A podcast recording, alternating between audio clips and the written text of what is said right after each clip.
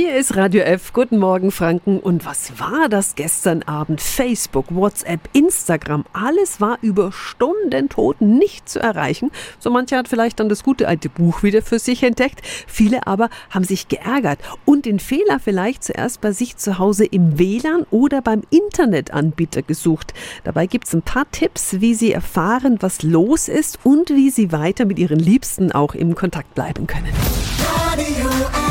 Jetzt Tipps für ganz Franken. Hier ist unser Wiki Peter. Bevor Sie an Ihrem WLAN zweifeln, einfach mal kurz die Internetseite allestörungen.de ansteuern und schauen, ob Sie die erreichen. Dann liegt schon mal nicht an Ihrem WLAN. Dort finden Sie dann eine Übersicht, bei welchen Diensten es gerade Störungen gibt, weil ganz viele Nutzer diese melden.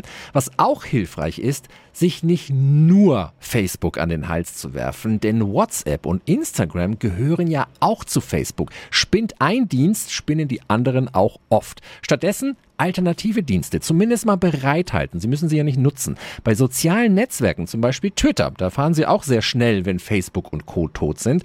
Und Alternative zum Chatten Signal oder Threema. Threema wird als der sicherste Messenger-Dienst auch von der Verbraucherzentrale empfohlen. Wenn Sie sich da registrieren, dann können Sie bei Ausfällen von WhatsApp trotzdem Kontakt halten mit Familie und Freunden.